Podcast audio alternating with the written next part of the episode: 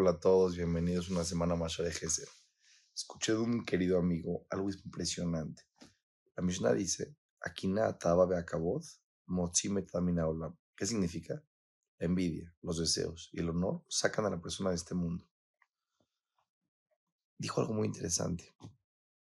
Dijo, es la vida de los seres humanos. Al principio de la vida, ¿qué gobierna los seres humanos? La envidia.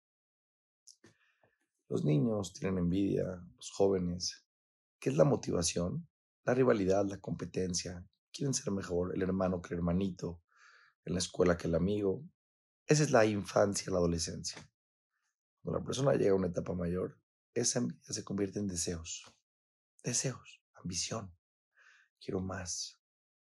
En general, los deseos que la vida lleva a la persona a la motivación de simplemente querer más, dinero, etcétera, etcétera, etcétera. Llega un punto en la vida donde el deseo se acaba. La persona es grande, se da cuenta que la vida es corta. Y de repente, ¿qué motiva a la persona? El honor. La persona empieza a hacer cosas principalmente por honor. Ya no es envidia, ya no es deseo, ya es honor. Cuando la persona se da cuenta, lo sacan de la persona de este mundo la envidia, los deseos y el honor. Y luego, esta vida llega a su fin. La persona que es inteligente tiene que saber si hay envidia, si hay deseos, si hay honor. Pero esta vida es mucho más trascendental que eso.